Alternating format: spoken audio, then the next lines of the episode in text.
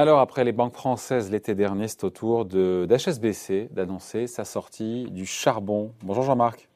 Bonjour David. Jean-Marc Vittori, éditorialiste euh, aux échos. Alors c'est vrai qu'on s'en souvient, le Crédit Agricole, euh, il y avait BNP Paribas, Société Générale et aussi Natixis qui s'est engagé euh, l'été dernier à sortir avant 2030 euh, du charbon dans les grands pays, enfin dans les pays de l'OCDE. Voilà, maintenant c'est au tour d'une grande banque européenne, anglo-saxonne qui plus est, euh, qui est d'ailleurs la plus grande banque d'Europe. Euh, à ceux qui disent que tout ça c'est de la com et que, que c'est des slogans, qu'est-ce qu'on leur répond? Ou est-ce bah, que l'histoire est en marche là vraiment? Non, non, mais il y a évidemment de la com, il y a évidemment des slogans. Mais j'ai tendance à croire que de plus en plus, il y a de l'action, il y a de l'action parce qu'il y a de la demande, il y a de la demande des clients. Et le client final de toute l'industrie de la, finance, hein, c'est pas la finance, elle tourne pas sur elle-même. Euh, derrière, il y a des clients. Et, en matière de placement, d'investissement, mais les clients, ce sont souvent notamment dans les pays anglo-saxons, mais pas seulement, ce sont les, fonds de pension, euh, les investisseurs euh, institutionnels, et, ces fonds de pension, ben, ils ont des futurs retraités, et ces futurs retraités sont de plus en plus exigeants sur ces questions-là, pour une raison simple, c'est qu'ils se disent que euh, si on ne fait pas attention, euh, par exemple au changement climatique, eh bien les placements qui doivent assurer leur euh, future retraite, ces placements pourraient bien rapporter beaucoup moins que prévu. Et donc ils s'inquiètent et, ils vont même jusqu'à saisir les tribunaux pour exprimer cette inquiétude. Ouais. Donc derrière, il y a une demande de la part des, clients, mais à ceux qui disent, donc ceux qui critiquent encore une fois, qui disent qu'il y a un mouvement, mais qu'il est trop lent, qu'on devrait couper plus rapidement les financements des boîtes polluantes. On leur dit quoi eux aussi?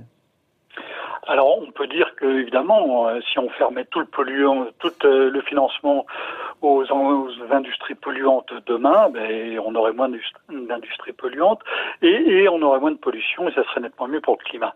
Euh, oui, c'est vrai, mais il faut voir les conséquences de ce genre de mesures.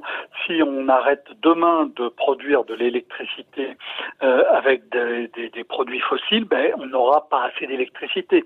Donc toute la question, c'est pas d'agir euh, brutalement, c'est de se mettre en branle, d'agir, de se mettre euh, en, perspective d'une baisse progressive des émissions de gaz à effet de serre. Et, et euh, la finance peut y contribuer. Euh, si elle le fait, si, le, robinet se ferme trop brutalement, ça risque d'avoir des, effets absolument dévastateurs. Donc toute la difficulté, c'est d'arriver à avancer aussi vite que possible sans créer pour autant des catastrophes. Ouais. Qu'est-ce qui pousse, Jean-Marc, euh, encore une fois, les grandes banques européennes, notamment HSBC, puisque c'est ça l'actualité, euh, à accélérer ce virage vers, on l'a dit, c'est les clients, mais c'est aussi euh, les réglementations, l'opinion publique, les marchés, voilà, c'est tout ça euh, les, les planètes bien saluent, sûr, on va dire Bien sûr, bah, il y a tout un ensemble de, euh, de facteurs. Hein. Il y a des ONG qui jouent un rôle absolument irremplaçable hein, en, traquant, euh, alors avec parfois des, des décomptes qui sont contestables, mais un rôle qui est indéniablement positif pour euh, euh aiguillonner les, les, les, différents acteurs du système financier euh, et les inciter à avancer. Mais quand on regarde cette décision HSBC, pourquoi cette HSBC a-t-il pris cette décision? Donc d'abord il il y a une ONG britannique qui s'appelle Share Action qui a joué un rôle tout à fait important dans cette opération et d'ailleurs le PDG de la HSBC remercie euh, ce, ce, cette association. Euh, mais il y a aussi les investisseurs, les investisseurs qu'y a-t-il parmi les grands investisseurs, les grands actionnaires euh, d'HSBC ben, Il y a Amundi. Donc Amundi, euh, c'est euh, le premier gestionnaire d'actifs euh, en, en, Europe. Hein. Il a plus de 1700 milliards de dollars en comptant dollars euh, pour faire les comparaisons internationales euh, sous gestion. Et, et, et donc ben, Amundi a insisté, ainsi que, que, d'autres gestionnaires d'actifs, hein, comme la Banque Postale Asset Management.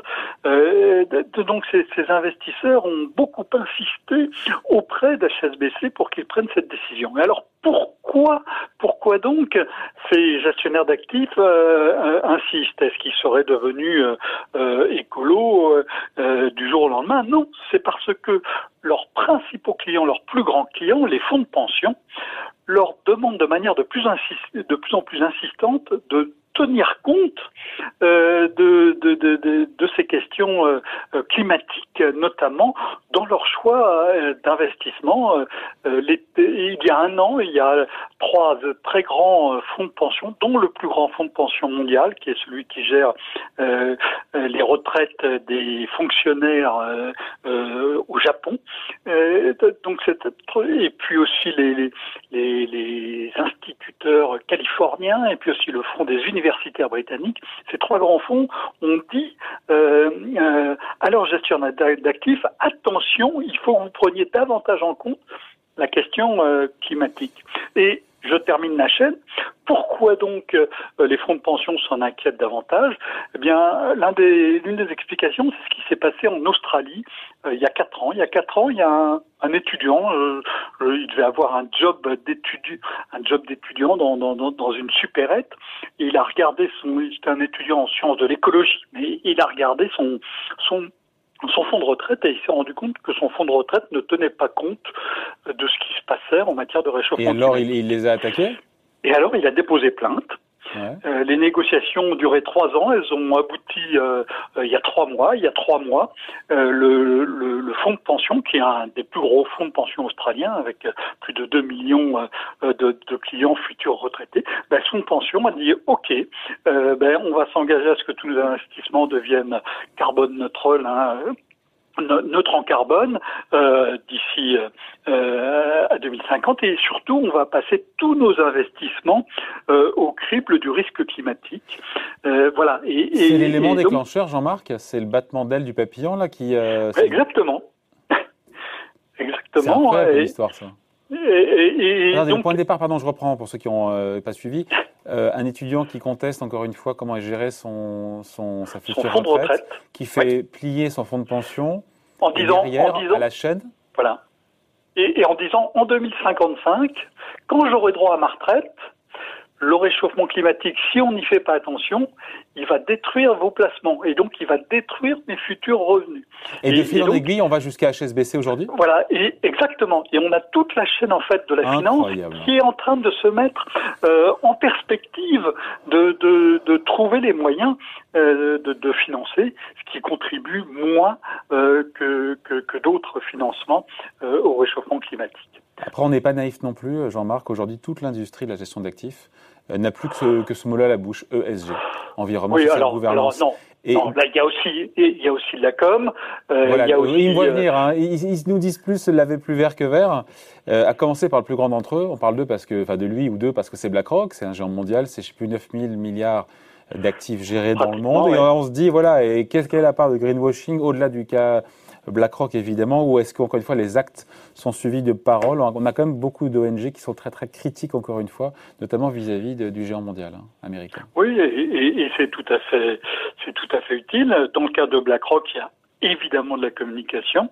Euh, le, patron de, de BlackRock, euh, Larry Fink, hein, mm. euh, écrit chaque année une lettre qui est très suivie euh, euh aux investisseurs, mais aussi... On ne peut que souscrire à ce qu'il nous raconte d'ailleurs. Hein. Aux, aux, entreprises dans lesquelles il investit. Et effectivement, depuis plusieurs années, il dit il faut faire attention à ces thématiques-là, il faut faire attention au changement climatique, faut, il ne faut pas investir... Mais après, il faut voter en Assemblée Générale après. Hein.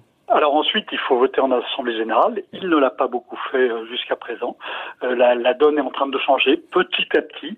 Euh, c'est compliqué hein, parce que BlackRock, les, les, par exemple, les deux tiers de ces de de placements, ils sont en gestion passive, hein, ce qu'on appelle la gestion passive, c'est-à-dire que en fait, ces, ces, ces fonds, donc c'est plus de 6 000 milliards, c'est près de 6 000 milliards sont investis dans des dans des indices.